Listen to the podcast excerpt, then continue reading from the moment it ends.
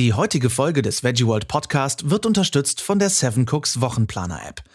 Die Seven Cooks Wochenplaner App könnt ihr auf der Veggie World in Hamburg direkt vor Ort an ihrem Stand testen. Außerdem gibt es dort natürlich auch leckere Snacks zum Probieren. Die Seven Cooks Wochenplaner App ist die Antwort auf die Frage, was koche ich diese Woche? Wir planen für dich und du erhältst einen Plan mit Rezeptvorschlägen für die ganze Woche. Genau auf deine Vorlieben und Bedürfnisse, wie zum Beispiel das Ernährungskonzept, Allergien, Unverträglichkeiten oder Zutaten, mit denen du gerne kochen möchtest, angepasst. Rezepte aus den so zusammengestellten Plänen kannst du dann auch nach Belieben tauschen, löschen oder durch andere ergänzen. Der Fokus liegt dabei, deiner Gesundheit und unserer Umwelt zuliebe, stark auf veganer und vegetarischer Ernährung. Alle Zutaten für deine Rezepte landen dann auch automatisch auf einer Einkaufsliste. So wird deine Essensplanung für die Woche ruckzuck erledigt. Gerade wenn du für dich oder andere Personen kochst, bei denen ein spezieller Ernährungsaspekt zutrifft, eine vegane Person in der Familie, Unverträglichkeit etc., erleichtert das, die passenden Rezepte zu finden und zu planen. So macht Kochen Spaß. Dabei hast du die Wahl zwischen zwei Modellen der kostenlosen Version, wo du jeden Freitag einen veganen, vegetarischen oder flexitarischen Wochenplan sowie eine Einkaufsliste bekommst, Lieblingsrezepte in Sammlungen speichern und darauf zugreifen kannst. Oder der Premium-Version für 3,99 Euro im Monat oder 34,99 Euro als Jahresabo. Zusätzlich zu allen Funktionen der kostenlosen Version bekommst du eine flexible Planung, zum Beispiel mehrere Wochen im Voraus, Volle Individualisierungsmöglichkeiten, zum Beispiel Rezepte austauschen, löschen, Unverträglichkeiten eintragen etc. Und exklusive Wochenpläne mit einem thematischen Rezeptefokus, zum Beispiel Low Carb, Familiengerichte oder Auf zum Wohlfühlgewicht. Zum Start schenkt dir Seven Cooks einen Monat Premium-Nutzung mit vollem Funktionsumfang. Die App gibt es für den Google Play Store und den iOS App Store. Der Link zur App ist in den Show Notes. Hallo ihr Lieben und herzlich willkommen zu Folge 136 des Veggie World Podcast. Ich bin Lars und spreche jeden Montag über Veganismus, Umwelt, soziale Gerechtigkeit und darüber, wie wir alle jeden Tag die Welt retten können.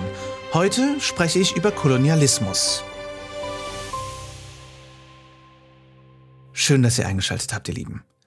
Ich hoffe, ihr hattet eine schöne Woche und ein schönes Wochenende. An diesem Wochenende war ja die Veggie World in Berlin. Einige von euch durfte ich da auch treffen. Nehme ich an, denn diese Folge musste ich leider vor der Veggie World in Berlin aufnehmen, damit sie pünktlich Montagmorgens um 5 Uhr in die Welt entlassen werden kann. Daher kann ich euch leider erst nächste Woche von all den schönen Dingen erzählen, die da passiert sind. Dafür könnt ihr mich nochmal treffen und zwar nächste Woche auf der Veggie World in Hamburg, wo ihr nicht nur mich, sondern natürlich auch sehr, sehr viele andere wundervolle Menschen im Programm sehen könnt und auf der Bühne sehen könnt. Unter anderem auch meine lieben Freundin von Beautiful Commitment zum Beispiel. Und ähm, ich werde da meinen Vortrag am Sonntag halten. Also schaut einfach vorbei auf veggieworld.de, da gibt es auch Tickets und ich freue mich sehr, wenn wir uns da sehen. Da gibt es natürlich auch viele, viele Ausstellerinnen und Aussteller, die ihr da bewundern und bekosten könnt. Diese Woche gibt es den zweiten Teil meines Interviews mit Afrika-Wissenschaftlerin Josephine Apraku, mit der ich über eine weiter zurückreichende Form des Rassismus spreche, von der ich persönlich bisher fast noch nichts wusste. Wir sprechen über Kolonialismus, aber nicht nur. Wir reden auch über White Veganism, wir reden über die soziologischen Auswirkungen des Veganismus in den USA, wir reden darüber, ob es und wie es eigentlich noch zu vertreten ist, heutzutage Kinder zu bekommen und, und, und. Wir haben, wie wir es so schön im Interview sagen, einige Fässer aufgemacht. Es wird also eine Geschichtsstunde und mehr. Ich wünsche euch viel Spaß beim Interview. Ich möchte gerne anfangen, über Bildungsverdrossenheit zu sprechen, mhm. weil ähm, ich weiß, dass das bei mir sehr stark so war. Gar nicht mal das Thema Bildungsverdrossenheit, was, was Rassismus angeht, sondern ähm, bei mir fing das an durch den, einfach Bildungsverdrossenheit, was den Zweiten Weltkrieg anging. Mhm. Was ja aber letztendlich dann natürlich mit Rassismus zu tun hat. Also ähm, mein Eindruck ist, dass wir auch ein bisschen uns gar nicht so mit, mit Rassismus insgesamt beschäftigen wollen, weil wir so bildungsmüde sind, weil wir in der Schule mit Zweiten Weltkrieg zugebombt wurden, mhm. no pun intended. Ähm, und, und, einfach und, und, und komplett verdichtet immer wieder dieselben Bildungsinhalte bekommen haben. Ich weiß, ich habe, glaube ich, vier Jahre in Geschichte habe ich den Nationalsozialismus gemacht, aber auch immer denselben Scheiß. Mhm. Und selten etwas, was mich wirklich berührt hat. Mhm.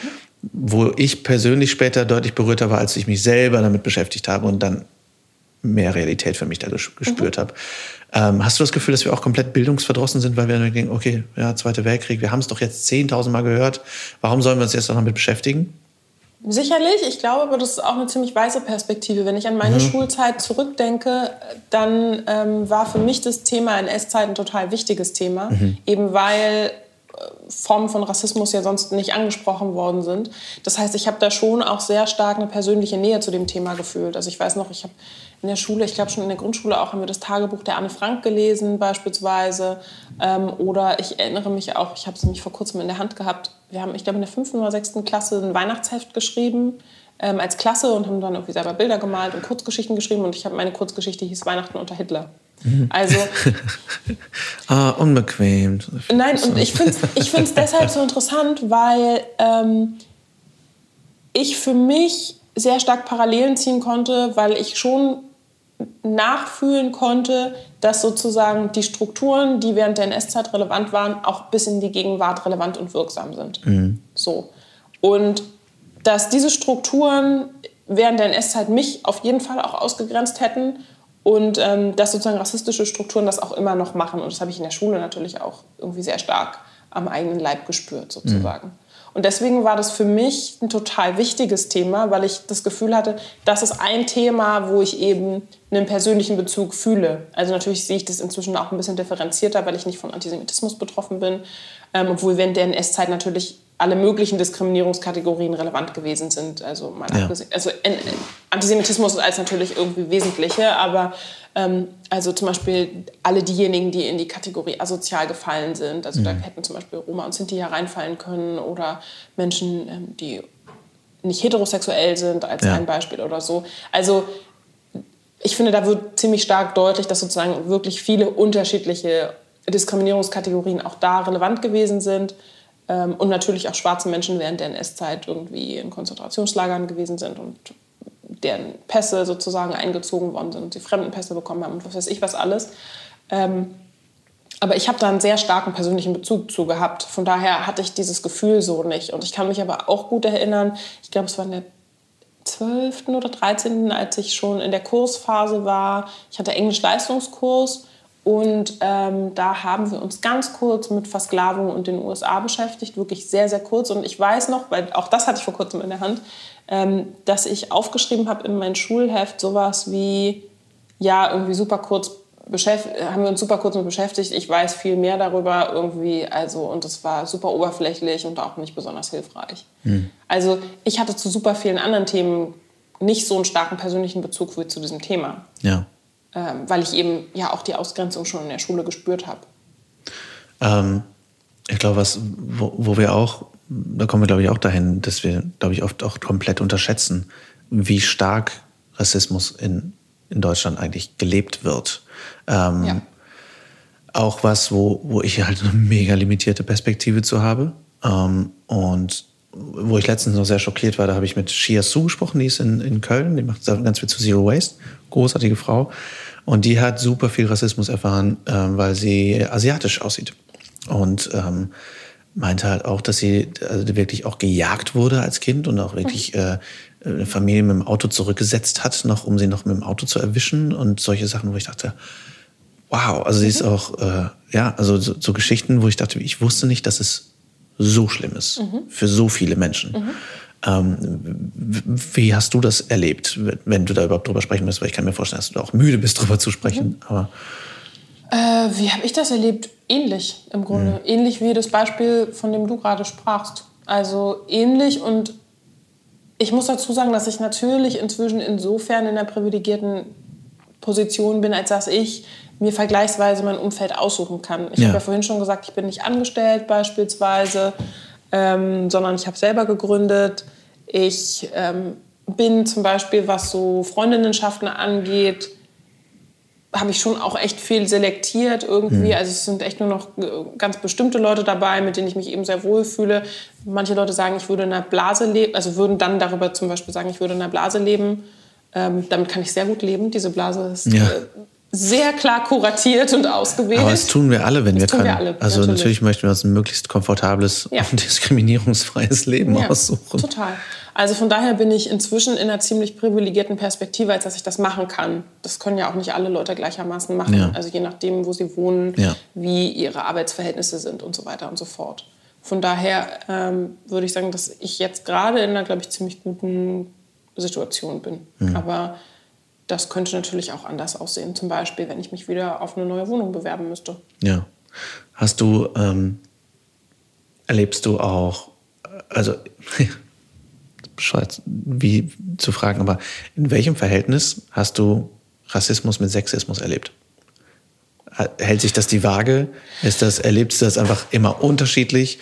Erlebst du das eine weniger? Ich weiß es nicht, aber Ich finde es ganz komisch, weil ähm, ich ehrlich gesagt, mal abgesehen von so persönlichen zwischenmenschlichen Beziehungen, mich Sexismus nicht ganz so krass stresst. Ähm, und das hat, glaube ich, damit zu tun, dass wenn wir, und das finde ich ganz spannend, wenn wir über Diskriminierung sprechen, sprechen wir in der Regel über Minderheiten. Das ist aber bei Sexismus ja nicht der Fall. nicht so ganz. Ja, und das, und das macht, merke ich, macht einen Unterschied. Das heißt natürlich nicht, dass sozusagen ich in allen Frauen und Feministinnen ähm, Verbündete finde, weil viele eben nicht intersektional denken, das heißt nicht mehrere Diskriminierungsverhältnisse als gleichzeitig relevant erachten ähm, und vor allem auch als, als sich gegenseitig bedingend erachten. Ja. Ähm, aber trotzdem muss ich ehrlich sagen, stresst mich Sexismus nicht so doll Spannend. wie Rassismus. Und ich finde Rassismus insofern, ich als schwarze Person natürlich sozusagen in der Minderheit, oder das heißt natürlich, aber ich bin in der Minderheit und ich werde sofort erkannt, auch als Minderheit. Und es ist, als Frau würde jetzt niemand zu mir sagen, irgendwie, also würde mich niemand als Minderheit wahrnehmen. Und das merke ich schon für mich persönlich, und das können andere Leute natürlich sehr unterschiedlich wahrnehmen, merke ich, stresst, also wenn ich das sozusagen, wenn ich mich jetzt auf einen Teil meiner Person beziehen muss, dann stresst mich das auf jeden Fall weniger. Aber in zwischenmenschlichen Beziehungen, in meiner Partnerinnenschaft oder so, ist das natürlich ein ewiges Streitthema.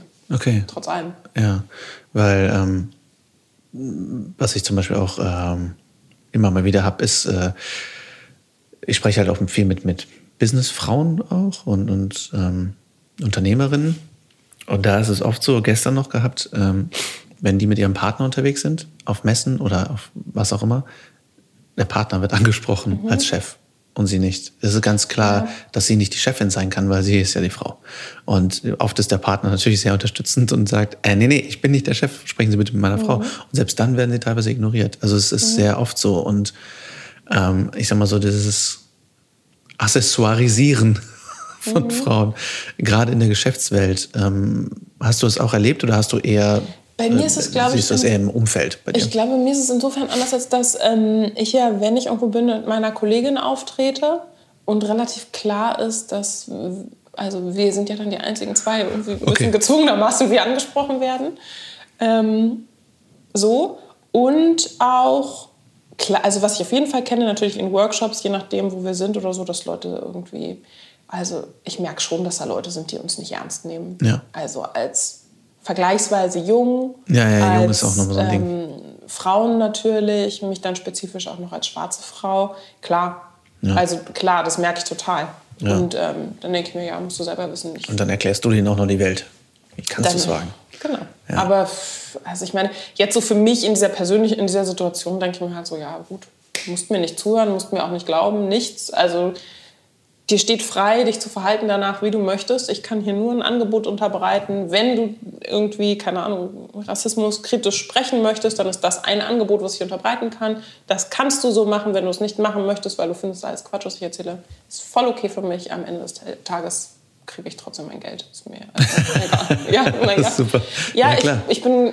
Ich Kannst du nicht die Zähne ausbeißen? Nee, ich bin auch keine Missionarin. Ich arbeite nicht auf Provision, nichts dergleichen. Von daher Ja. Müssen Leute echt selber wissen. Wie kommt es eigentlich, dass wir einfach nicht weiter zurückschauen? Weil für uns ist hat einfach ja, anscheinend bildungstechnisch der Rassismus den Ursprung 33 oder so. Also vorher gab es ja auch gar keinen Rassismus Nie. in Deutschland. Und glücklicherweise mit 1945 auch nicht War auch mehr. vorbei. Oh. Ein Glück. Ja, so die waren kurze, kurze, aber harte Jahre. Ein Glück, dass die vorbei sind. Sozusagen. Also äh, deswegen nochmal wirklich jetzt im, im Detail über die Kolonialzeit, weil das auch ja dein, dein Spezialgebiet ist. Warum schauen wir da nicht weiter zurück und, und wie sah das eben vorher aus? Ich kann natürlich nur mutmaßen darüber, warum wir nicht die Kolonialzeit anschauen. Ähm, meine Einschätzung ist, und das ist meine sehr persönliche Einschätzung, äh, die ich auch nicht versucht habe zu erforschen oder mit irgendwas zu belegen oder so, es ist wirklich nur meine Einschätzung im Blick auf sozusagen die Betrachtung dieser unterschiedlichen Diskurse und natürlich äh, dieser, dieser historischen Ereignisse, die ja eigentlich miteinander verbunden sind, ist, dass ähm, wenn wir über die NS-Zeit sprechen und wir in Deutschland über jüdische Menschen sprechen, und jüdische Menschen ist ja auch mit Blick auf die NS-Zeit nochmal, bedeutet ja auch nochmal was ganz Spezifisches, äh, Leute, die sozusagen dieser Kategorie angehören sollten, ähm, dann sprechen wir in der Regel über Menschen, die als weiße Menschen gedacht werden. Ich denke, das ist durchaus relevant. Natürlich sind nicht alle jüdischen Menschen weiß. Und auch nicht alle jüdischen Menschen, glaube ich, würden von sich behaupten, dass sie weiß sind. Also ich glaube, dass es da sehr unterschiedliche Positionen gibt. Ähm, aber ich denke, dass wenn wir sozusagen in Deutschland über Rassismus sprechen, sprechen wir über Antisemitismus und sprechen über Leute, die als in diesem Zusammenhang weiß verstanden werden. Ob sie es sind oder nicht, ist völlig, also ist total dahingestellt. Ähm, und ich glaube, das macht natürlich etwas sozusagen damit. Das ist der eine Aspekt. Der andere Aspekt ist, dass äh, die Kolonialzeit natürlich eine Zeit gewesen ist, in der sehr viele europäische Länder beteiligt gewesen sind. Das heißt, eigentlich alle drumherum. Entsprechend schwierig ist es sozusagen natürlich auch auf Deutschland mit dem Finger zu zeigen, weil eben alle beteiligt gewesen sind. Und bei der NS-Zeit ist es natürlich noch mal so ein bisschen eine, eine andere Situation. Also noch mehr der Buhmann.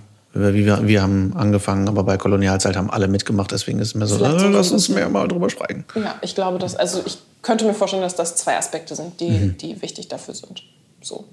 Also, und vor allem natürlich auch, weil ähm, die Machtverhältnisse aus der Kolonialzeit ja in vielen Teilen noch bestehen. Also Unabhängigkeit war ja zum Beispiel noch weit nach der NS-Zeit, also von super vielen Ländern äh, Afrikas beispielsweise, Namibia, glaube ich, zuletzt 1990. Das ist nicht lange her. Also, das ist 30 Jahre her jetzt. Das sind Ja. Leute quasi irgendwie, äh, ja, keine Ahnung, die, 19, also, die 1990 geboren sind, sind keine alten Leute. Nein. Also, naja, wie auch immer, auf jeden Fall, ähm, glaube ich, sind das so ein paar Aspekte, die dafür relevant sind. So, und dann natürlich auch, ähm, als, oder das heißt natürlich, aber auch als Aspekte, die, die wichtig sein könnten, ähm, dass wenn wir uns zum Beispiel Namibia anschauen, Namibia ist ein Land von zwei Millionen Einwohnenden, das ist nicht besonders viel, eine Fläche von ungefähr so groß wie Deutschland und Frankreich zusammen. Und ungefähr 80 Prozent der Landfläche sind immer noch im Besitz von den Nachkommen von weißen deutschen SiedlerInnen. Wirklich? Wow. Das heißt, wir haben wirklich auch noch an vielen Orten und sehr unterschiedlich zugegeben ausgeprägt koloniale Verhältnisse, die bis in die Gegenwart existieren und wirksam sind und äh, wo es, glaube ich, auch wenig Interesse daran gibt, die zu verändern. Einfach aufgrund von wirtschaftlichen Interessen auch, die bis Fall. heute bestehen. Auf jeden Fall. Und ich bin total froh, dass unterschiedliche afrikanische Länder sich da Sachen einfallen lassen. Also ich weiß zum Beispiel ähm, bei Edelsteinen, die geschürft werden, ist es zum Beispiel so nicht überall, aber ich weiß zum Beispiel in Äthiopien gibt es eine bestimmte Opalart, Velo-Opale heißen die. Und ähm, da ist irgendwann die Entscheidung getroffen worden vor, ich glaube, fünf Jahren ungefähr, fünf, sechs Jahren, dass ähm, Schürfrechte nur noch Leute aus Äthiopien bekommen. Das heißt, ähm, nicht mehr Leute sozusagen von außerhalb können die schürfen oder ein anderes Land, ich weiß gar nicht mehr genau, welches das war, ähm, hat sich entschlossen, keine unverarbeiteten Edelsteine mehr zu verkaufen, sondern nur noch geschliffene Edelsteine, weil die Gewinnspanne zwischen sozusagen Rohdiamant zum Beispiel oder Rohedelstein und dann dem geschliffenen Produkt ja komplett absurd ist eigentlich. Also nur um so ein paar Beispiele zu nennen, um Ja. damit umzugehen. Es gibt auf jeden Fall viele, viele Ideen und Lösungsansätze, Wow. damit umzugehen. Krass. Äh, und du, ähm, du arbeitest ja auch immer noch mit dem, äh, du hast es eben genannt, ich habe den Namen nicht mehr korrekt drauf, das Zentrum für Postkolonial. Berlin postkolonial. Ja, was, was genau ist das und was ist Postkolonialismus? Also ähm, Berlin Postkolonial ist ein Berliner Verein, die momentan, ich habe offen gestanden schon länger nichts mehr mit denen gemacht, was ich sehr schade finde, weil ich äh, die Leute, die da sind, sehr nett finde. Ähm, die äh, sich gegründet haben und aktuell sehr stark sich beschäftigen mit dem Humboldt-Forum, was ja jetzt weitestgehend dann Ende des Jahres fertig sein wird und eingerichtet wird, in dem eben koloniale Raubgüter auch ausgestellt werden sollen. Okay. Und die haben momentan die Kampagne No Humboldt 21. Mhm. Ähm, genau, also die sozusagen sich sehr stark aussprechen dagegen und auch gegen eine Zusammenarbeit mit dem Humboldt-Forum aussprechen, was ich konsequent finde, ehrlich gesagt. Ähm, Genau, so. Und Postkolonialismus ist sozusagen im Grunde nichts anderes als, also, äh, oder vielleicht so, die Vorsilbe Post ist manchmal so ein bisschen, glaube ich, irreführend für Leute. Also es geht sozusagen nicht um nachkolonial, sozusagen so, bis hierhin ist die Kolonialzeit, so wie wir die Vorstellungen bei der NS-Zeit haben, so NS-Zeit und seitdem Problem gelöst, ja. sondern eher von, wir leben in einer Zeit sozusagen, in der ähm, es formal keine Kolonien stimmt ja nicht, aber wenig Kolonien gibt sozusagen oder in der Deutschland zum Beispiel keine äh, Kolonien mehr hat. Aber die sozusagen noch von, ich hatte gerade gesprochen von Namibia beispielsweise, die immer noch, wo wir immer noch sozusagen koloniale Strukturen haben. Ja. Das heißt, die Kolonialzeit ist formal quasi abgeschafft, aber die Strukturen bleiben bestehen und wirken bis in die Gegenwart. Okay. So, so ein bisschen. Und dazu zählen natürlich auch rassistische Theorien, deren Wissensbestände bis in die Gegenwart wirksam sind, durch Rassismus zum Beispiel. Mhm. Krass. Auch, ja, auch äh, so Dinge wie äh, Raubgüter ausstellen und diese Dinge. Ähm, äh, also abgesehen davon, sowas ähm, zu protestieren, was ist denn die ähm, was ist die bessere Variante, was wir machen können? Also, ich sag mal, diese Dinge wahrscheinlich einfach erstmal zurückgeben. Das wäre hilfreich. das wäre ja. ganz nett. Ähm, und auch da, ähm, ich habe das in den, deinem DLF-Interview auch gehört, was, was Straßennamen angeht mhm. und sowas. Äh, und wir haben eben über Kant geredet. Wo können wir uns Bildung holen, was, was so diese historischen Dinge angeht, worüber wir gar keine Ahnung haben? Also gerade die irgendwie so rassistische Strukturen von Menschen, wo wir sagen, ja, aber Kant ist so ein geiler Philosoph. Ähm naja, über Kant und auch Heidegger und Hegel und so ähm, finden kannst du, wenn du möchtest, Sachen online auch finden. Okay. Also mit Quellen auch durchaus. Ähm, also ich meine, du kannst auch einfach von Kant, ich, wie heißt es nochmal? Zur Rasse des Menschen, glaube ich, heißt das, was er geschrieben hat. Ähm, Genau, also das sind Sachen, die, die sind schon auch online findbar, mhm. wenn, wenn du wirklich willst. Ansonsten finde ich es tatsächlich eine gute Frage, weil es gar nicht so einfach ist. Also mhm. die Sachen, die ich weiß ähm, und die ich mir dazu angelesen habe, ich überlege gerade, habe ich die gelesen? Also es gibt natürlich genügend Bücher. Ähm, ich denke da an Mythen, Masken, Subjekte, die viel auch ähm, geschichtsrelevante Texte haben beispielsweise.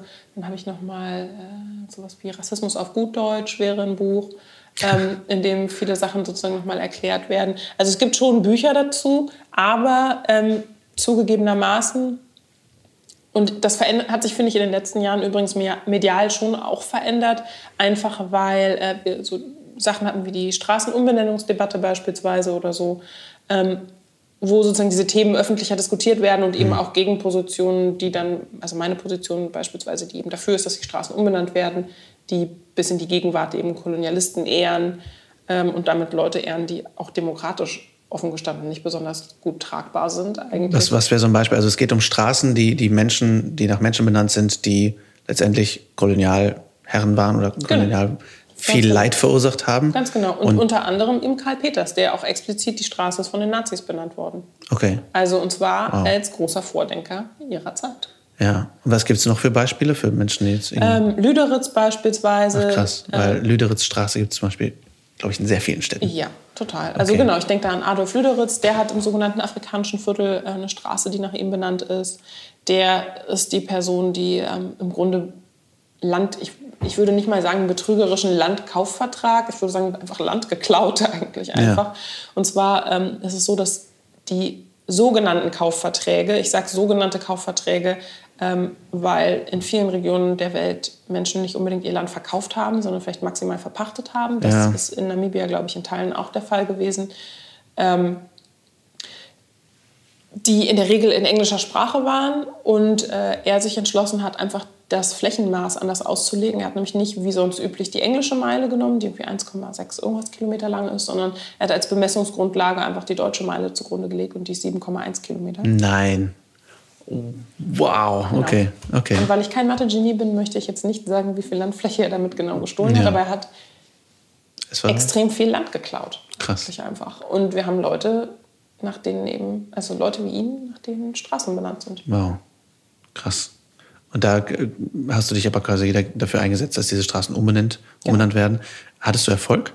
Oder ist das ein ongoing process? Ähm, naja, also ich ist sowieso schön, Oder weil, ihr, weil also wir natürlich viele Leute waren. Ja, ja. Ich wünschte, ich. Nein. Du bist nicht zur Straße gegangen, hast das Schild abgemacht und neues dran geklebt. Es reicht. Es reicht, genug Leute. ist genug. Dies ist nun die Josefina Praco Straße. Äh, ja, Das wäre ein nee. guter Anfang. Naja, ich finde ganz, ich, ich musste gerade schmunzeln, als du das gesagt hast, weil ähm, ich in der ersten Jury saß für die Straßenumbenennungen, Mhm. die ja sehr viel Kritik bekommen hat und ähm, Die Straßenumbenennung hat Kritik bekommen. die Straßenumbenennung sowieso über die Maßen, aber die Jury Wirklich? eben auch. Ja, weil viele Leute meinten, ach naja, weiß doch keiner, warum die Straßen so heißen, ist doch auch egal Wirklich? eigentlich.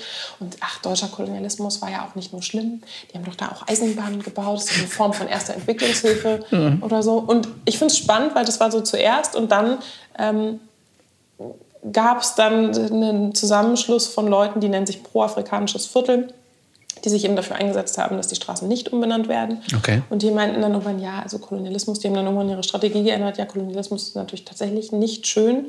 Ähm, aber wie wäre es denn, wenn wir mit Lüderitz nicht mehr Adolf Lüderitz, sondern die Lüderitz-Bucht einfach ehren? Die natürlich nach Adolf Lüderitz benannt ist. Äh, okay. Das ist ja, das ist ja nicht ganz so tiefe Logik. Ich komme da auch nicht so richtig hinterher. Wow. Ja, also ich verstehe, ich persönlich verstehe das Festhalten an diesen Straßen nicht. Ja, es sind ja Ähm, nur bescheuerte Straßen. Naja, und es ist doch klar, dass Straßen umbenannt werden in politischen Systemen. Sonst wären wir ja umgeben von Adolf Hitler Straßen, um Ja. nochmal diesen Vergleich Ja. anzubringen. Nur so. Also, Und, und vor allem, also wenn man jetzt auch in die USA schaut, wo ja auch Proteste sind, was, was Statuen anging. Ja, klar. Äh, hier haben wir dann vielleicht nicht so mehr die Statuen, aber halt Straßen. Das ist ja. ja, wobei Statuen befürchte ich haben wir auch. Ja, mit Sicherheit. Also. Mit Sicherheit. Ähm, aber ich ja. sag mal, Straßen sind auch was, was noch häufiger im Alltag vorkommt. Also wo wir ja Total. noch mehr mit eigentlich zu tun haben. Ja.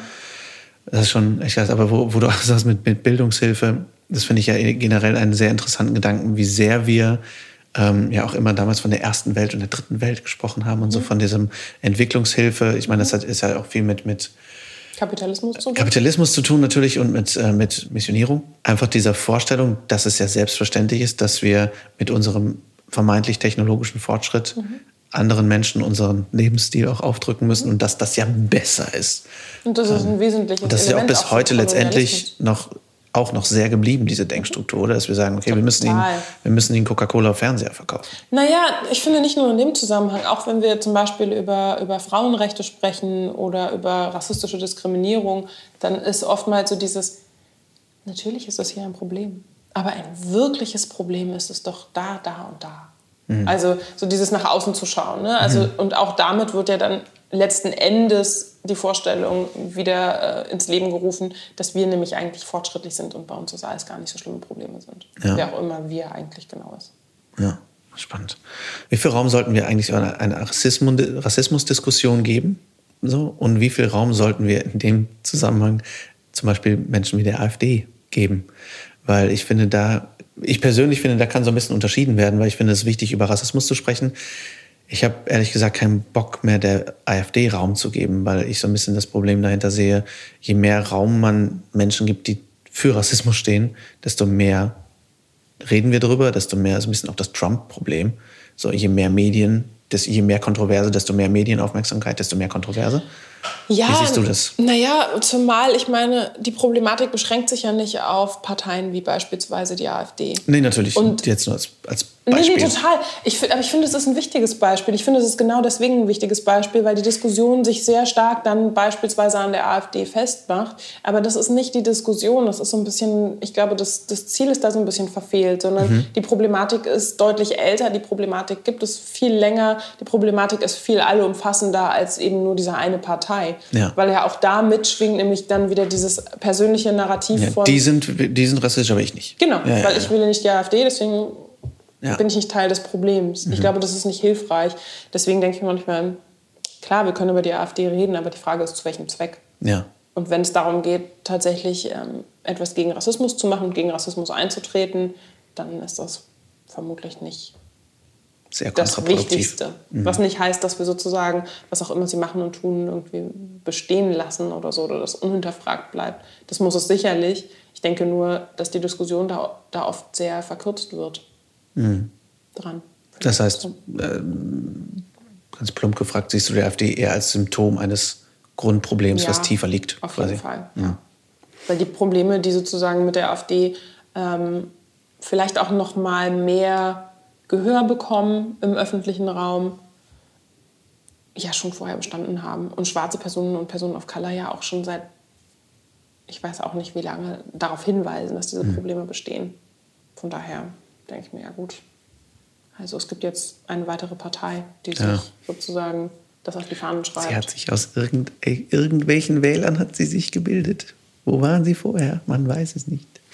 Äh, äh, ich meine, und es ist ja nicht die AfD per se. Also ich meine, es heißt ja, Ja. nicht, dass irgendwie äh, in der Grünen Partei oder SPD oder CDU oder was weiß ich äh, irgendwie alle Menschen total unproblematische Vorstellungen vertreten. Ja. Das ist ja auch nicht der Fall. Deswegen es absolut. Ein bisschen, ja gut. Absolut. Wenn man äh, ein Politiker, ein spezifischer Politiker ist und sagt, äh, hey, heute bin ich 69 geworden und im gleichen Tag sind 69 Flüchtlinge abgeschoben worden, dann ist es definitiv auch ein Problem, wenn man nicht in der AfD ist. Eben drum. Ähm, wo und wie können wir uns effektiv und effizient bilden, was das Thema Rassismus angeht? Wo können wir uns, also zum Beispiel weiß ich, dass es bei dir, ja, bei euch Texte gibt, wo wir uns Ja, bei uns auf der, genau, auf der Internetseite gibt es äh, Texte für Umme, wie es so schön heißt Mhm. in Berlin. Ähm, ansonsten, Internet finde ich ist eigentlich sowieso ein guter Ort für alle, die Internet haben natürlich. Ja. Ähm, und da ist es natürlich sehr unterschiedlich. Also ich muss gerade überlegen, ähm, hängt natürlich davon ab, ob eine Person einen Screenreader braucht oder nicht. Davon hängt natürlich auch immer so ein bisschen die Zugänglichkeit der Texte ab online. Ähm, Was ist ein Screenreader für Menschen, die das nicht kennen? Ach so, für Leute, die sich, die sich Texte am Computer vor, vorlesen lassen. Genau.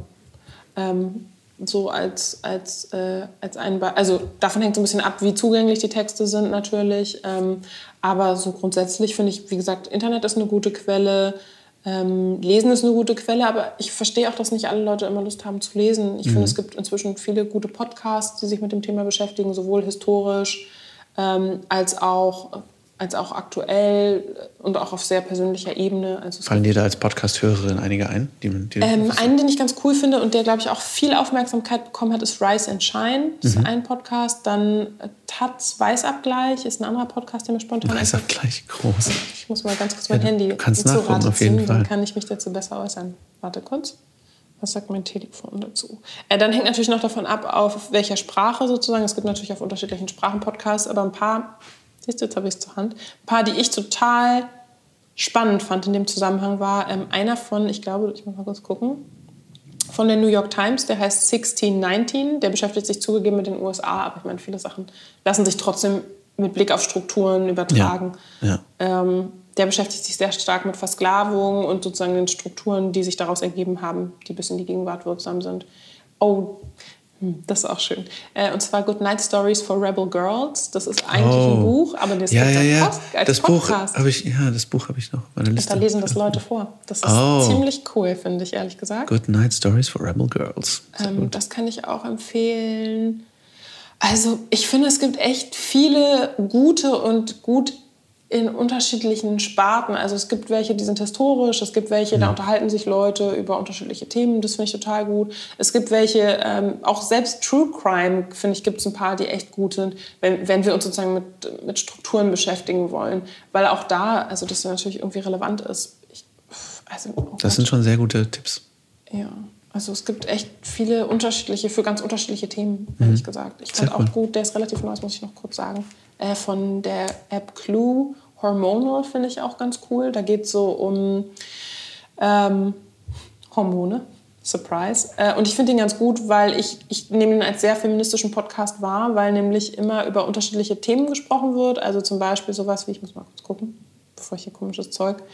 Ähm, es wird oder naja, es wird über unterschiedliche Themen gesprochen und inwiefern Hormone dazu relevant sind. Und es ist deswegen, finde ich, ein feministisches Thema, weil zum Beispiel ähm, in der Medizin oftmals ja auch quasi als einziges Subjekt der weiße Mann 75 Kilo, 1,75 Meter groß und so weiter wahrgenommen wird und entsprechend ähm, Forschung zu Hormonen, aber auch zum Beispiel zu reproduktiver Medizin und so weiter zu Frauen relativ neu ist und auch da interessanterweise es natürlich Unterschiede gibt zwischen zum Beispiel schwarzen Frauen und weißen Frauen. Also zum Beispiel ist es so, dass ähm, schwarze Frauen in der Regel mehr Myome haben als weiße Frauen und zum Beispiel äh, östrogendominant sind, um jetzt nicht zu weit abzuschweifen. Und solche Themen werden da unter anderem. Sehr spannend, sehr, sehr cool.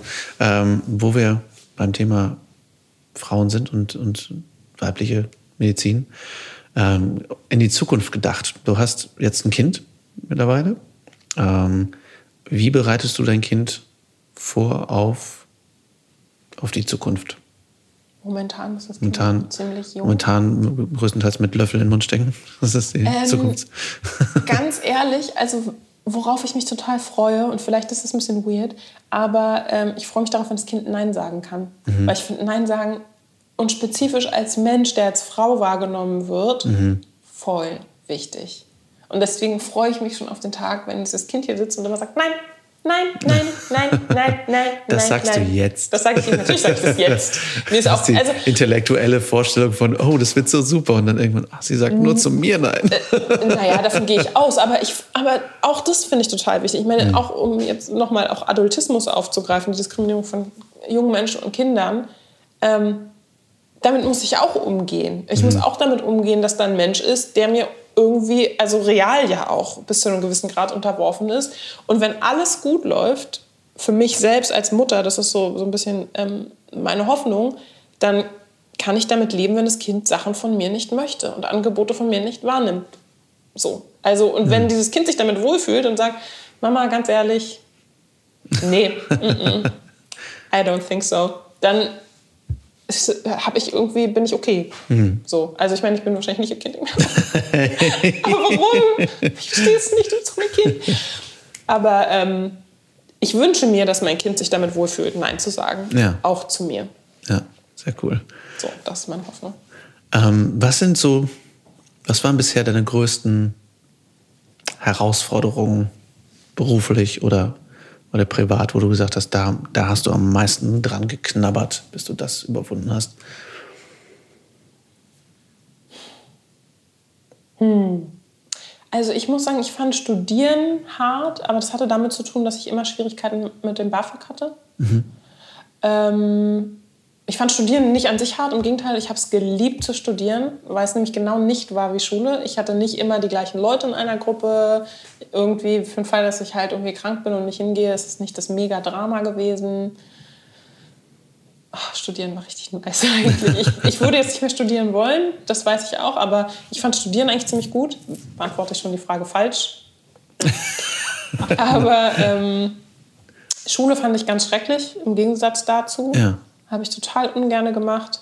Oh, ich kann, das klingt so doof, aber ich kann das, ich finde es ganz schwer, das jetzt so zu benennen, weil Ach, vielleicht okay. kennst du diese Situation, du bist irgendwie in einer Situation, die du total belastend findest und du denkst, oh mein Gott, das ist alles so schrecklich, ich will einfach nur aus dieser Situation raus. Und dann bist du aus dieser Situation raus und dein Leben kommt dir so viel besser vor auf einmal. Ja, ja voll. Und dann kommt bei mir noch dazu, dass ich mein Kind noch stille, das heißt, ich kann mich an nichts erinnern. Das ist ah, total absurd. Echt? Das Ach, ist richtig krass. Ja, ich hatte letztens die Situation, äh, eine Person hat mir die Freundschaft gekündigt, dann habe ich gesehen, dass die auf Telegram ähm, aktiv ist und ich so, ach hallo, wie geht's dir denn so? Und dann hat die Person geschrieben, ja, ich habe dir übrigens damals die Freundschaft gekündigt. Ich so, oh fuck, stimmt, die hat mir die Freundschaft gekündigt. Voll verplant. Fantastisch. Ähm, ich nee, echt ich, an nichts erinnern. Okay, Aber, ist ja ein ähm, schönes, schönes Ding, wenn du keine, wenn du gerade das Gefühl hast. Aber so doof das klingt, eigentlich fühle ich mich äh, vergleichsweise okay damit, irgendwie so ein bisschen strugglen zu müssen. Mhm. Also, ich weiß auch nicht, ich glaube, ich glaube, es ist für mich irgendwie bis zu einem gewissen Grad normal. Und deswegen, so scheiße meine Schulzeit war und so belastend natürlich irgendwie auch Rassismuserfahrungen sind, ähm, haben sie für mich dazu auf jeden Fall beigetragen, dass ich okay damit bin, irgendwie mich mit Sachen auseinandersetzen zu müssen. Und auch zu wissen, okay, manchmal sind Zeiten irgendwie einfach super anstrengend und super hart, aber die gehen irgendwie auch vorbei. Und es muss sich auch nicht immer alles total gut anfühlen. Und trotzdem nehme ich in der Regel was daraus mit und das hilft mir dann fürs nächste Mal. Mhm. Im Sinne von, dass ich mich auch irgendwie stärker fühle, dass ich so gestärkt rauskomme und das Gefühl habe, okay, ich kann überleben. Ja. So vielleicht. Sehr schön. Gibt es, hast du Vorbilder, die dich in irgendeiner Form auch, auch inspiriert haben? Ja, klar. Also ähm, in ganz unterschiedlicher Hinsicht, ehrlich gesagt. Also ähm, ich hatte das große Glück, 2015 einen Rundgang mit Angela Davis zu machen. Oh. Für diejenigen, die Angela Davis nicht kennen, Angela Davis ähm, ist eine schwarze Aktivistin aus den USA, die unter anderem bei den Black Panthers äh, aktiv war und die eben auch im Gefängnis saß. Übrigens auch eine Veganerin, just saying. Oh. Ja, und oh, die das durchaus wir, auch politisiert. Damit machen wir noch ein kurzes Fässchen auf, gleich kurz. Ja. Möchte ich gleich noch drauf kommen, gerne. Ähm, ja, mach das. Ich habe mich total gefreut, als sie da war. Und ich habe ich weiß nicht, warum ich sie nicht gefragt habe. Ich war bei einer Diskussionsrunde und ich wollte sie genau dazu fragen, inwiefern für sie Veganismus Teil ihres auch rassismuskritischen politischen äh, Engagements ist. Naja, habe ich nicht gefragt, aber hätte ich sehr gerne gefragt. aber ich durfte mit ihr diesen Stadtrundgang machen und habe mir fast in die Hose gepinkelt Also du dabei. hast sie rumgeführt? Ja. Oh, okay, Zwei das ist Stunden schön. lang. Und ich dachte nur so, Wundervoll. Oh Gott, du bist so toll und du bist so nett. Du bist real. Ja, warum auch nicht darf nett? Ich, darf ich dich bitte berühren? So, total ab. bist du echt?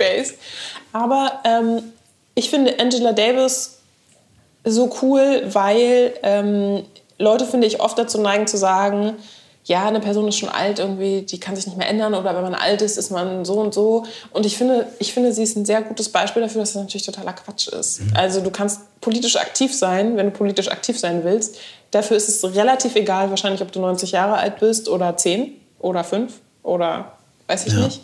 Ähm, dafür finde ich sie ehrlich gesagt ziemlich cool. Dann in meinem Umkreis tatsächlich auch viele schwarze Aktivistinnen, die Mütter sind, die teilweise alleinerziehend sind und ähm, die ich finde teilweise auch einfach total coole Kinder haben. Und da dachte ich mir, oh, wenn ich auch nur irgendwie zu 10% so eine coole Mama sein kann, alle, kann alles nur gut werden. Was natürlich nicht heißt, dass die keine Konflikte mit ihren Kindern und mit allen möglichen Leuten haben, aber auf jeden Fall ein paar, ein paar ähm, viele auch alleinerziehende Mütter, ehrlich gesagt, in meinem Umkreis, ähm, die ich total krass finde. Das finde ich sehr schön. Dass, natürlich, ehrlich gesagt, meine eigene Mutter natürlich auch. Hm. Aber ich glaube, bei der eigenen Mutter ist es ein bisschen schwieriger, weil man mit denen ja auch immer so spezifische Konflikte, Eltern-Kind-Konflikte hat. Ja, klar. Deswegen ist das jetzt ein bisschen vernebelt, aber klar, meine eigene Mutter auch. Meine Mutter ist schon cool. Und meine Mutter, finde ich, ist so cool, weil sie nämlich auch so dieses, so jetzt für sich so diesen Anti-Müll-Aktivismus entdeckt mhm. hat. Und ähm, ich habe letztens eine Kolumne für die Missy geschrieben und da habe ich so äh, feministische Vorsätze gesammelt und meine Mutter eben auch gefragt. Ich dann denken, ich habe mal so angefangen, einen Podcast zu machen, habe meine Mutter gefragt, bist du eigentlich Feministin? Und meine Mutter schreibt super ungern SMS und sie hat einfach nur geschrieben, ja, Punkt. fand ich total gut. und, äh, in dem, und ihr Vorsatz war, und das fand ich total schön, sie meinte, ihren Töchtern auch vorzuleben im Alter, dass sozusagen irgendwie die Rolle der irgendwie wunderlichen Alten eigentlich ganz cool ist, weil du einfach machen kannst, was du willst. Und mhm. dass als Frau ja irgendwie auch viel dadurch beschnitten wird, dass du immer irgendwelchen Bildern gerecht werden musst. Und sie meinte, ja. sie herzt für sich die Rolle der wunderlichen Alten, die jetzt irgendwie in ihrem Pla Plastikaktivismus äh, am Wochenende oh. durch die Gegend steppt, Plastikmüll an irgendwelche äh, Aldis und überall hinklebt mit Briefen und zurückschickt an Leute und so. Geil. Ja, ja ich glaube auch, dass dieses, also ich finde es sehr schön, dass du Vorbilder im Umfeld hast, weil ich glaube, dass wir das auch schnell vergessen. Wir suchen uns dann die, die Justin Biebers dieser Welt.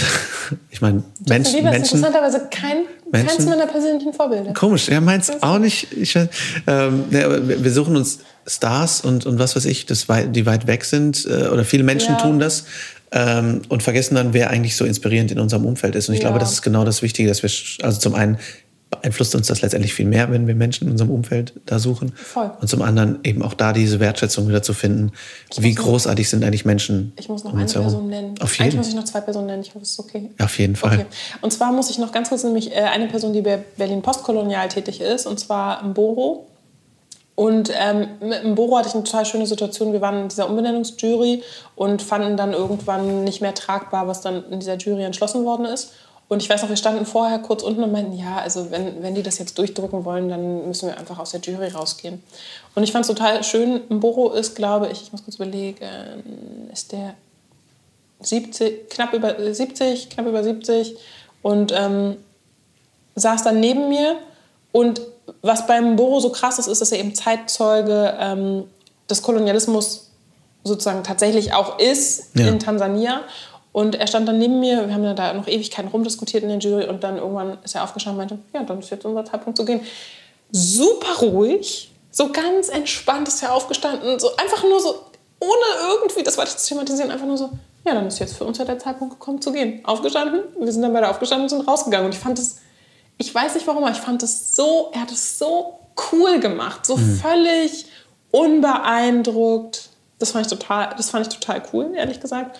Und dann, das klingt jetzt ein bisschen komisch, ich hoffe, meine Kollegin hört es nicht. Aber äh, meine Kollegin ist vielleicht nicht unbedingt mein Vorbild, aber ähm, insofern ein Vorbild, als dass ich ja schon länger mit ihr auch zusammenarbeite. Und sie ist für mich deshalb wichtig, weil ähm, sie für mich auf jeden Fall auch aufzeigt, was ich von anderen weißen Leuten erwarten kann im mhm. Hinblick auf rassismuskritisches Engagement. Nämlich, dass ich, dass, ich erwarten kann, dass ich die Erwartungshaltung auch haben darf und kann und die total gerechtfertigt ist, dass Leute ihren Arsch bewegen. Ja. Und das ist schon auch wichtig. Ja, absolut. Und ich hoffe, dass deine Kollegin das hört. Das weiß ja. Das ähm, schon. Ähm, ich finde es auch super, äh, auch was du über deine Mutter sagst und so, dass wir halt einfach Menschen, die jetzt ein gewisses Alter überschreiten, noch nicht so abschreiben. Also, oder über Angela Davis, wo man so sagt, ja. okay, du bist jetzt 60 und dann war es das so. Ich denke, äh, nee, Leute, auch gerade bei steigenden Alterserwartungen äh, mhm. können wir davon ausgehen, ja, ich habe jetzt noch 30 Jahre vor mir und ja. ich werde im Februar 33, das heißt, das ist fast ja. mein gesamtes Leben. Äh, und, und das ist unfassbar viel Zeit, die wir unglaublich gut nutzen Gehst können. Gehst du davon aus, dass du nur 63 wirst, weil du gerade meintest, du hast noch 30 Jahre vor dir? Äh, nee, nee, sorry, Oder das habe ich dumm ausge... Äh, wenn, wenn, wenn Menschen 60 sind, dass du dann sagst, ja. okay, äh, dass die dann 90 werden. Ja. Ich sag mal im Durchschnitt ja. mittlerweile fast schon. Und gerade Menschen, die jetzt in unserem Alter sind, können davon ausgehen, dass sie 90 werden. Ja. Und äh, besonders wenn wir vegan leben. Boom, boom. Mein Plan war 120 zu werden. Okay. Ähm, einige Futuristen, mal kurz äh, daneben angesagt, einige Futuristen sagen, dass, die, dass es die Menschen, die 1000 Jahre alt werden können, jetzt schon geboren sind, weil jetzt, die, weil dieses Jahrhundert die technischen Möglichkeiten entwickelt werden, dass du weit über 100 werden kannst und dann in der Zeitspanne, bis du über 100 bist, die weitere Technologie entwickelt wird, bis du über 200 werden kannst, etc. etc spannendes Thema für sich. Total, aber ganz Sehr ehrlich, gruselig auch. Die Welt ist eine brennende Müllhalde ja, im ja, Grunde. Ja, voll. Du willst voll. nicht über 1000 werden. Das, tut mir leid, Kind. Das tut mir das tut leid. Ähm, auch ein, oh Gott, es tut mir leid, wir müssen Fässer aufmachen. Ähm, in, in so einer Zeit wie der jetzigen, ähm, was hat in dir den Gedanken ausgelöst, dass du Mutter werden möchtest? Ich wünschte, das wäre logisch. Okay, also es ist einfach kein logischer Grund, nee. einfach das Bock also, hat. Ja, nee. Ich, so doof das klingt auch, das ist, also, wenn Leute mich fragen, dann würde ich so ein bisschen davon abraten, da so krass, oder das ist mein, das ist natürlich nur mein persönliches Ding. Klar. Du kannst da total viel drüber nachdenken und das alles planen und dir überlegen, ja, und dann mache ich das so und so und so. Die Sache ist nur, wie es ist, ein Kind zu haben, weißt du, wie es ist, ein Kind zu haben. Das mhm. weißt du vorher nicht. Und deswegen ich, bin ich auch kein Fan von, ich habe letztens fies eine Freundin äh, verarscht, die irgendwie meinte, oh, ich finde es gerade so anstrengend und so. Und ich ihr dann Sprachnachricht, ja, ganz ehrlich, hättest du dir echt vorher überlegen müssen. Keiner hat dich gezwungen, ein Kind zu kriegen. Und so, Josie, warum machst du? Aber die Sache ist, du weißt es vorher einfach nicht. So, und ich finde es auch okay, das vorher nicht zu wissen, weil woher sollst du wissen, wie eine Situation ist, wenn du in der vorher noch nie warst? Ja. Weißt du nicht. Wobei ich wobei es jetzt auch eher noch aus dem, aus dem Gedanken her frage, ist es wenn, vertretbar? Ja, ist es vertretbar. Also ist es vertretbar für, zum einen ist, ist, ja quasi der größte Fußabdruck, den du in die Welt setzen kannst, ein Kind, weil Kinder ja. einfach bedeuten ein zusätzlicher Mensch, der Ressourcen braucht. Ja. Und auf der anderen Seite, du setzt das Kind in eine Welt, deren ja. Zukunft extrem unsicher ist. Ja. Und wo wir erwarten können, dass es gerade klimatechnisch und politisch noch ziemlich unruhig werden wird. Ja. Wie, wie denkst du darüber? Ich finde es total schwierig, ehrlich gesagt, weil ähm, ich glaube, ich beides in mir habe. Einerseits denke ich mir so, oh mein Gott, ey, dieser arme kleine Mensch, total, wie, wie kommst du auf die Idee? Ähm, einerseits, andererseits denke ich mir natürlich auch, wir brauchen aber natürlich irgendwie auch Menschen, die sich interessieren, irgendwie die eigenen Systeme zu verbessern. So. Und ich meine, es ist irgendwie natürlich nicht äh, jetzt der Job von meinem Kind, das zu machen. Überhaupt nicht. Das ist super. So. Es tut mir leid, aber du wirst als Klimakriegerin ausgebildet, ob du willst ob oder nicht. Willst Und dann sagt sie leider nein. nein. Weil du es wolltest, dass sie nein, nein sagt. Aber das wäre irgendwie auch cool. Wenn sie sagen, weißt du was, ihr dealt mit eurem Scheiß selber. so, ihr habt das noch nicht mal. Ich werde jetzt ähm, Frachtschifffahrerin oder Kreuzfahrer. Kreuzfahrer. We will see. Aber ähm, ich habe da so, ich habe so ist so widersprüchlich einfach in mir selbst, ehrlich mhm. gesagt. Also ich denke mir so einerseits, klar, ist total scheiße, andererseits, und das ist genau das, was ich meinte, ich finde, es ist nicht logisch. Ich habe mich jetzt nicht hingesetzt und überlegt, okay, was ist das für und wieder, wie hoch ist mein, tatsächlich zum Beispiel mein CO2-Abdruck mit Kind ja. und so weiter. Das sind nicht Dinge, die ich ausgerechnet habe, sondern mhm. es war eher so ein ganz unlogisches Ding von, mein Körper hat so gesagt, komm, wir machen ein Kind. Das ist ganz weird. Ich, wirklich. Und ohne Scheiß, wenn ich in einem Zusammenhang mitbekommen habe, dass ich ein Human Animal bin, dann da. Mhm. Ich bin ein Säugetiere. Ein Säugetier. Ein Säugetier. Ein Säugetier. das merke ich jetzt gerade total. Ist so. Krass. Also und auch so dieses, auch so diese Kontrolllosigkeit über Hormone und so. Mhm. Das ist so krass, finde ich. Also und insofern sozusagen mit Blick auf Veganismus und total nochmal auch total erhellende Erfahrung, mhm. sich wirklich nicht als quasi Mensch und Tier sozusagen diese Dichotomie so stark wahrzunehmen, sondern zu gucken, okay, wir sind tatsächlich Tiere. Also Spannend. je nachdem natürlich, aus welcher Perspektive du kommst. Wenn du Kreationist bist, dann siehst du das unter Umständen anders. Wow. Ich bin, als ich, ich, als ich in den USA in den mittleren Westen gefahren bin, wurden immer mehr Plakate auf den Autobahnen durch kreationistische Plakate also. abgelöst. Mhm. Und ich war schockiert. Ja. Ich war sehr schockiert. Ähm, ich habe aber auch, muss ich ehrlich sagen, den einen von vielleicht einer Handvoll kritischen E-Mails bekommen im Podcast, ähm, als ich ähm, mich kritisch über Kreationismus ausgesprochen habe und dachte, oh wow, es gibt Kreationisten in Deutschland. Das äh, wusste ich ja, auch nicht so viel. Das hatte ich als amerikanisches Thema eher so gedacht.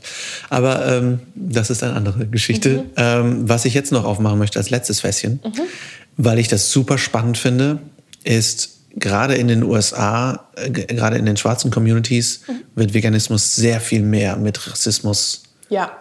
in Verbindung gesetzt und wo viel mehr auch gesagt wird, die Weißen wollen uns Gift verfüttern und, mhm. und gerade auch mit dem Thema Laktoseintoleranz, mhm. äh, wie viele wie viele Menschen ähm, nicht weiße Hautfarbe, laktoseintolerant sind und so weiter und so mhm. fort, wie sehr das da als politisches Mittel eingesetzt wird. Wie ist da so dein Kenntnisstand? Was, was magst du darüber sagen? Ähm, naja, ich glaube, in den USA ist die Situation in Teilen anders, weil es ähm, sogenannte Food Deserts gibt.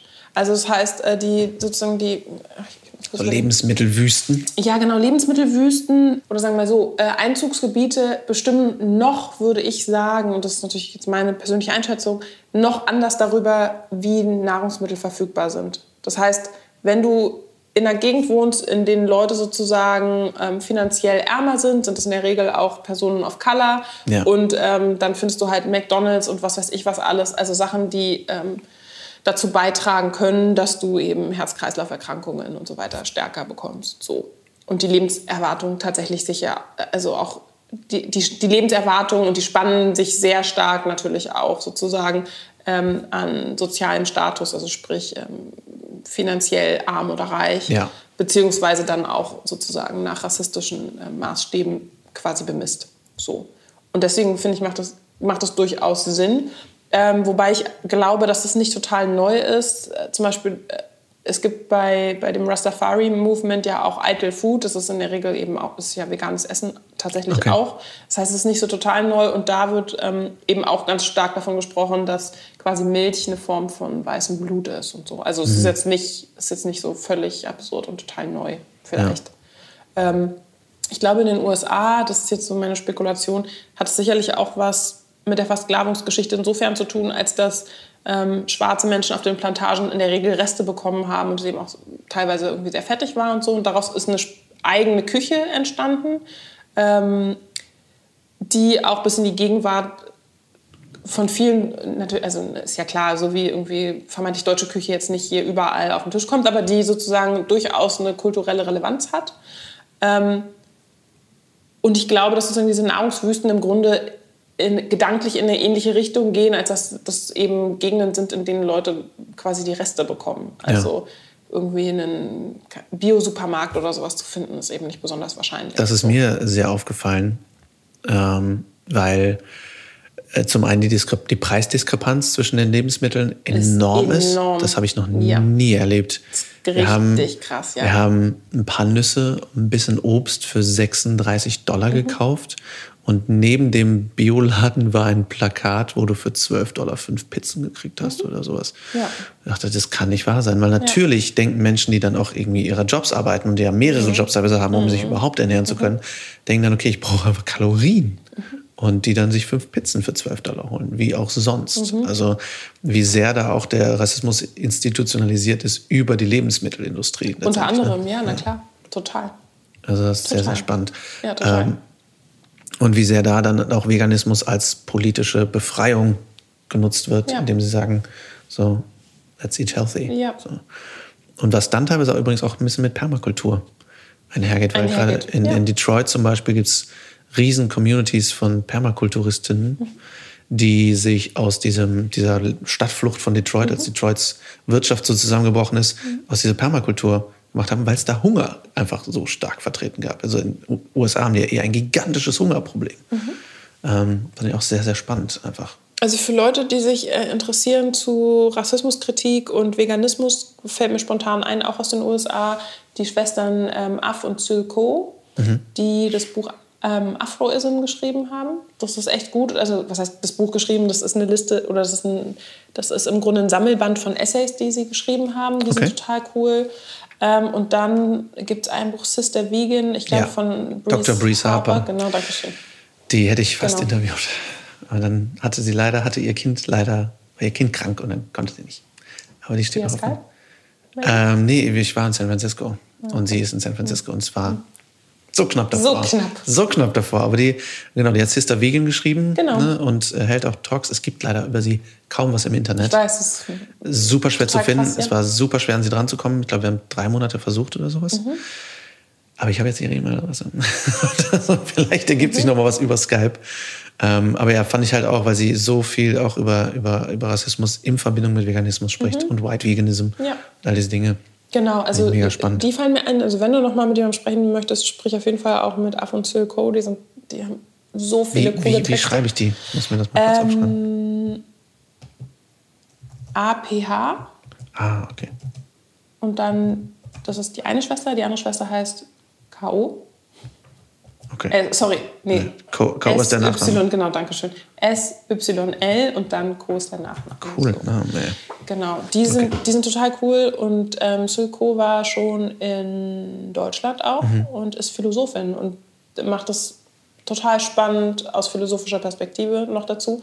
Und ein Freund von mir, der ähm, in der Bay Area ist, und zwar Kevin Tillman, der macht Vegan Hip Hop Movement und der macht auch ganz viel zu Rassismuskritik ähm, und Veganismus und Hip-Hop. Auch Sehr cool. cool. Und ja. verbindet das so. Ja, Dead Press zum Beispiel sind ja auch vegan. Genau, ja. Sehr, sehr cool. Auch da wieder, wie spannend sich ausdrückt, einfach wieder die, die politisch, wie politisch eine Musikrichtung sein kann, ähm, die im Großteil sehr verdummt und verroht wurde, ja, aber wobei, die, die halt sehr, sehr da ihre Wurzeln auch hatte. Wobei, und das finde ich total spannend, ich meine, auch da ähm, ich, ich, war mal zu einem Podium eingeladen, genau dazu. Und ich finde es so spannend, weil äh, bei Hip-Hop genau dieser, dieser Aspekt, von dem du gerade sprachst, dazu kam. Aber Mainstream-Hip-Hop richtet sich real als Zielgruppe an weiße Menschen. Das heißt, ja. dass du sozusagen all diese Vorstellungen von Leute sind im Ghetto und bla bla bla bla, ja. dass das sozusagen alles aufrechterhalten wird. Das hat Voll. Ja, und auch dieses Get Rich or Die Trying, diese genau. Mentalität, genau. auch, äh, auch dieses ja. letztendlich, äh, wie gesagt, ich bin da nicht gebildet, ähm, aber fühlt sich für mich auch diese Mentalität von ich komme aus dem Ghetto mhm. und werde dann so arschreich, dass ich mir 15 Autos leisten kann, mhm. letztendlich genau dieselben Strukturen bestärkt, die sie, also gegen die sie eigentlich angehen müsste. So, also das finde ich halt sehr, sehr spannend.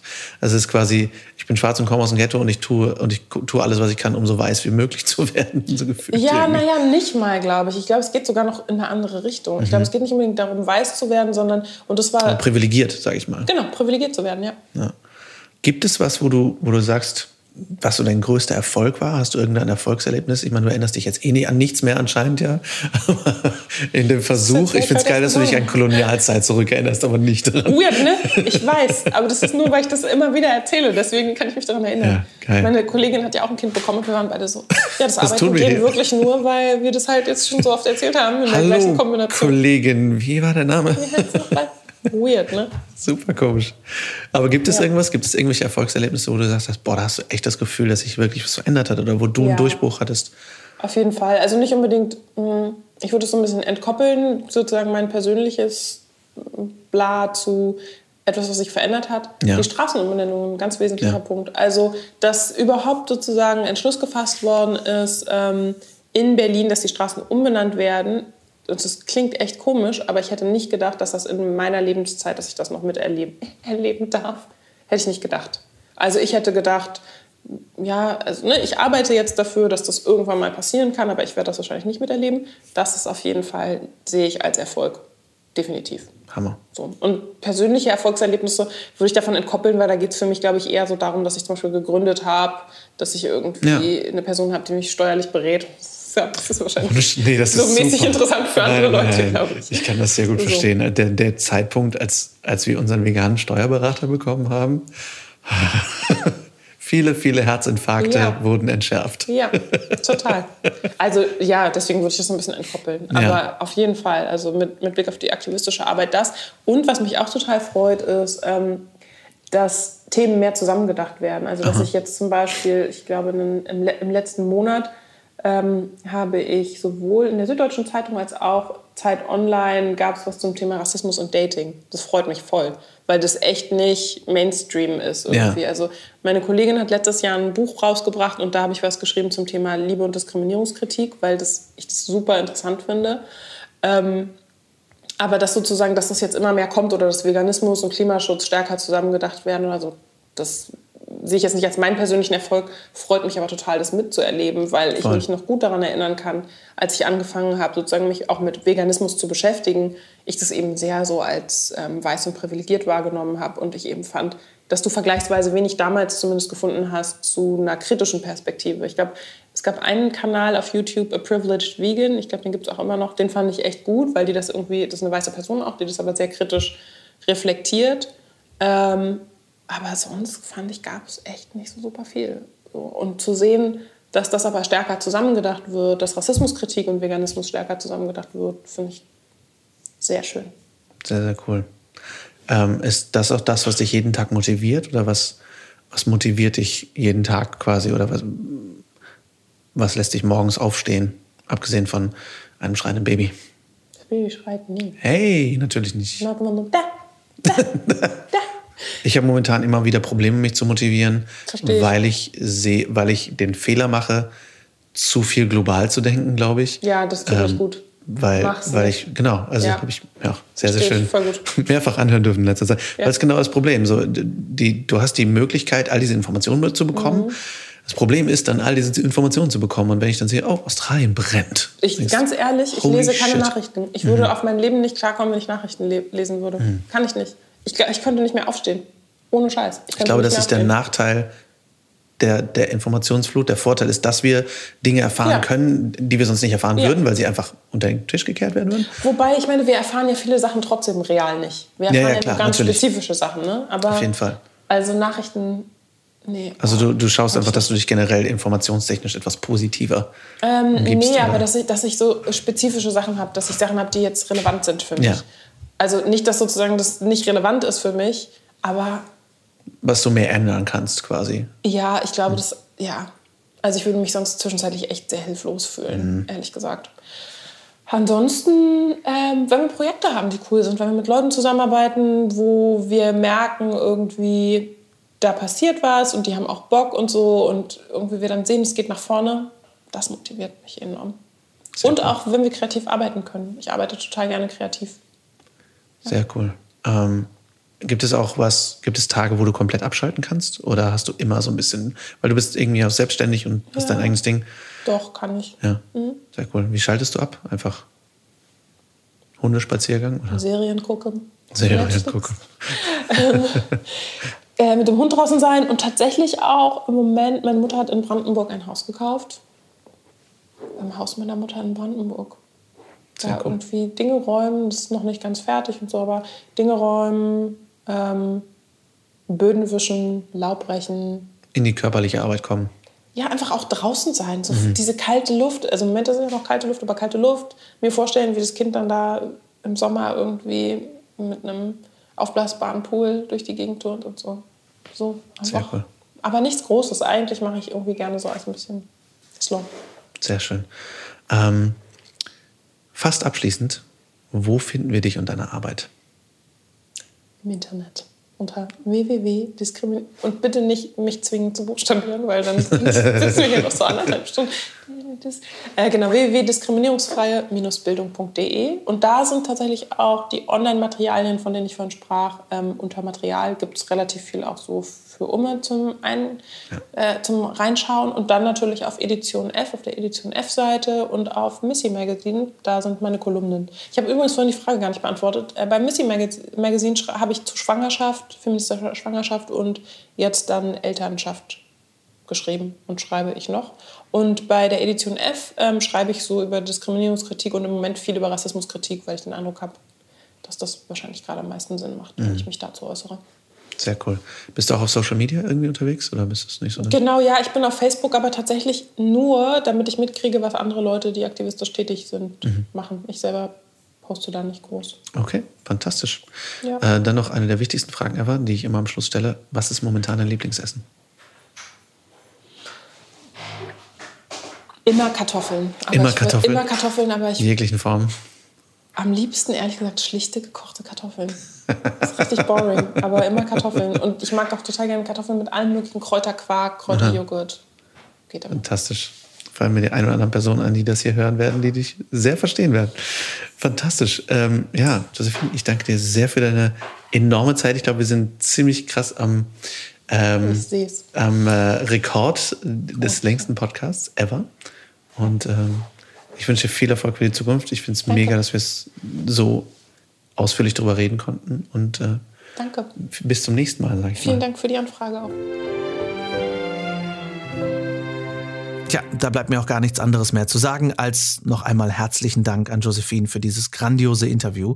Alle Arbeiten von Josefina Prako findet ihr natürlich in den Show Notes. Ich hoffe, die Folge hat euch gefallen. Schreibt mir natürlich wie immer gerne eure Fragen, Themenwünsche und Gedanken an lars.veggieworld.de oder direkt bei Instagram at larswalterofficial, wo ihr mir sehr gerne auch folgen dürft. Und folgt uns natürlich auch gern at official veggieworld. Wenn ihr uns unterstützen möchtet, dann abonniert sehr gerne den Podcast in der App eurer Wahl, vor allem natürlich bei Spotify, Google Podcasts oder iTunes, da ist es am einfachsten. Schreibt uns auch sehr gerne eine Rezension, schenkt uns gerne ein Däumchen hoch oder ein Herzchen unter den Podcast-Posts bei Instagram und Facebook, denn wie ihr wisst, wie ich es jede Folge sage, können wir so mehr Menschen erreichen und sie mit Tipps, Infos und Interviews füttern. Würde mich sehr freuen und vielen Dank schon mal und sagt es natürlich weiter. Empfehlt den Podcast gerne allen die es hören möchten. Wenn ihr mögt, sehen wir uns dann nächstes Wochenende auf der Veggie World in Hamburg mit einem reichhaltigen Programm und vielen Ausstellenden, unter anderem mit unserem Sponsor Seven Cooks. Kommt vorbei, es lohnt sich sehr. Ansonsten hören wir uns nächsten Montag wieder. Da gibt es dann eine neue Folge Gedankenfutter mit Nicole. Ich freue mich auch da sehr, sehr drauf. Bis dahin, rockt die kommende Woche, lasst uns aufstehen und loslegen. Für die Tiere, für die Umwelt und für uns alle. Viel Spaß beim Weltretten.